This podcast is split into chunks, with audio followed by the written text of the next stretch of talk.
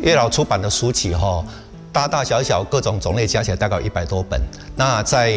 几年前哈，那个高雄市政府跟台湾文学馆有跟他整理的了他的全集出版，那总共有二十三本哈，全集总共二十三本。那文类包括了小说哦，那个随笔、散文、评论，甚至还有哦翻译等等的东西了哈。他的小说主要是以短篇为主，目前留下来的我们可以可以看得到的，因为早期有一些作品已经不见了，包括说因为白色恐怖时期，哦，有些资料就不见了哈。目前留下来小说大概有一百五十篇，那这一百五十篇里面哈，最大的特色啊，差不多有将近一百二十篇，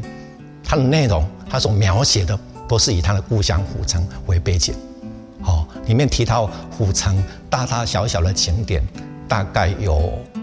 一两百个景点，这个大概是全台湾没有人描写古城哈的作家像他写了这么多的这个的那个那个相关的题材了哈，因为他的文学创作的理念非常重要一个观念，他就是认为说没有土地哪有文学，所以文学这棵树要种在自己的土地上，它才能够能够定很深的根，好，然后才能够啊。能够蓬勃的发展，这是他的观念，所以他本身的创作就是以自己的土地哦作为一个最重要一个背景。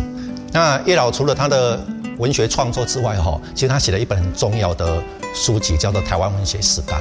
哦，这一本可以说是第一本由台湾人自己写的台湾文学史，因为在早期那个时代。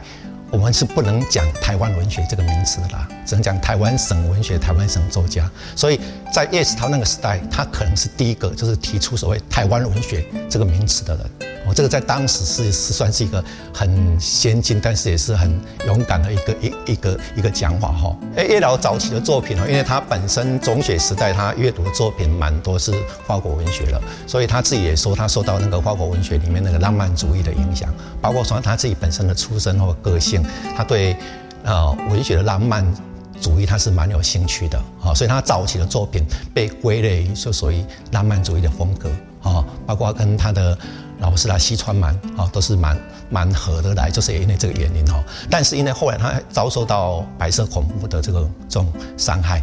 所以呢，他转向所谓写实主义了。因为一看到人生的一些伤害啦，人生一些丑陋啦，人生的一些现实啦，哈，所以就转向了所谓不再。